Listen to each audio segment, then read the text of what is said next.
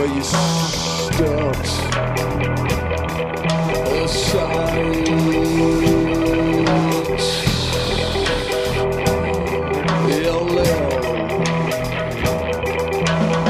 So you feel walking inside.